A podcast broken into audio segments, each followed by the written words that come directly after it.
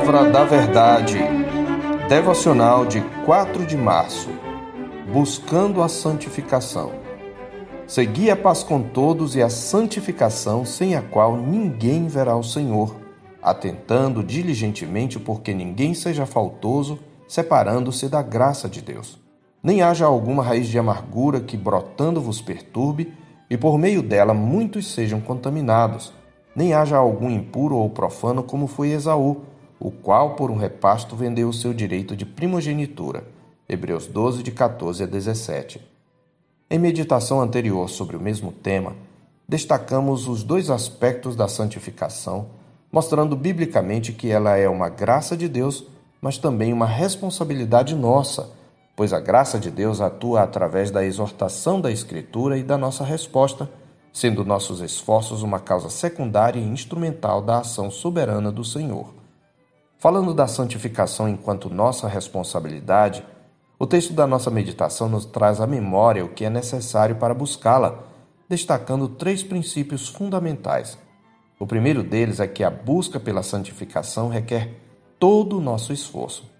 Já mencionamos em outra ocasião que o contrário de confiar na própria força não é cruzar os braços, mas concentrar todos os esforços confiando no Senhor que nos fortalece, pois aquele que confia no poder de Deus demonstra tal confiança na medida em que se esforça por obedecê-lo, como afirma Paulo em 1 Timóteo 4,10. Ora, é para esse fim que labutamos e nos esforçamos sobremodo, porquanto temos posto a nossa esperança no Deus vivo, Salvador de todos os homens, especialmente dos fiéis. É por isso que o verbo seguir aqui traduz uma palavra que significa literalmente perseguir, que traz algo do afã da caça.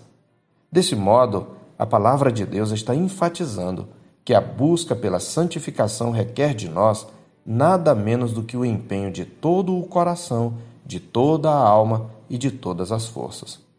Em segundo lugar, aprendemos que a busca pela santificação requer um comportamento vigilante é isto que significa a expressão atentando diligentemente no versículo 15, envolvendo tanto a ideia de vigiar quanto de investigar e supervisionar.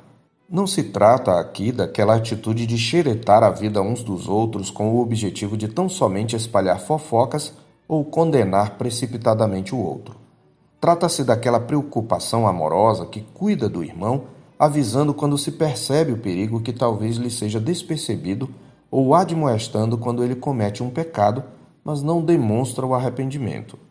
Esta é uma das formas pelas quais o amor cobre multidão de pecados, conforme nos ensina a Escritura em Tiago 5, 19 e 20.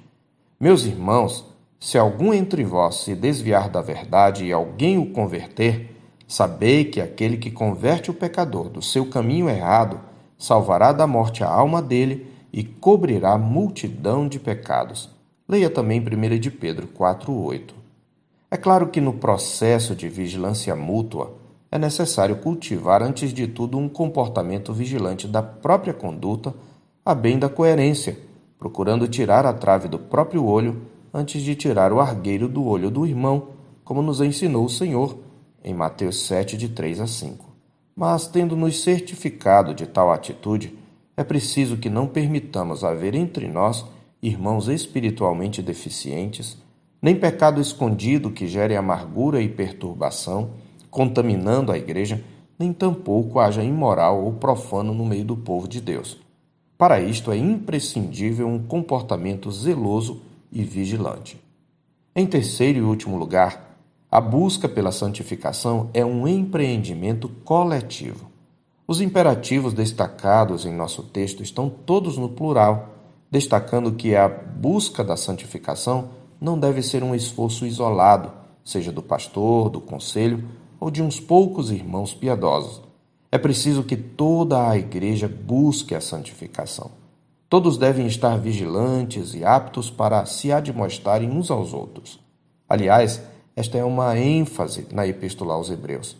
Ele diz no capítulo 10, verso 25: Não deixemos de congregar-nos, como é costume de alguns. Antes, façamos admoestações, e tanto mais quanto vedes que o dia se aproxima. É por isso que é importante você estar ligado a uma igreja, a quem deve prestar contas. Somos responsáveis uns pelos outros. Agindo assim, cooperando uns com os outros e vigilantes na nossa santificação, confirmaremos nossa vocação e eleição, crescendo em santidade até aquele dia em que, revestidos plenamente de Cristo, veremos o nosso Senhor face a face. Eu sou o pastor Marcos Augusto, pastor da Terceira Igreja Presbiteriana de Boa Vista, em Roraima. Tenha um bom dia na paz do Senhor Jesus.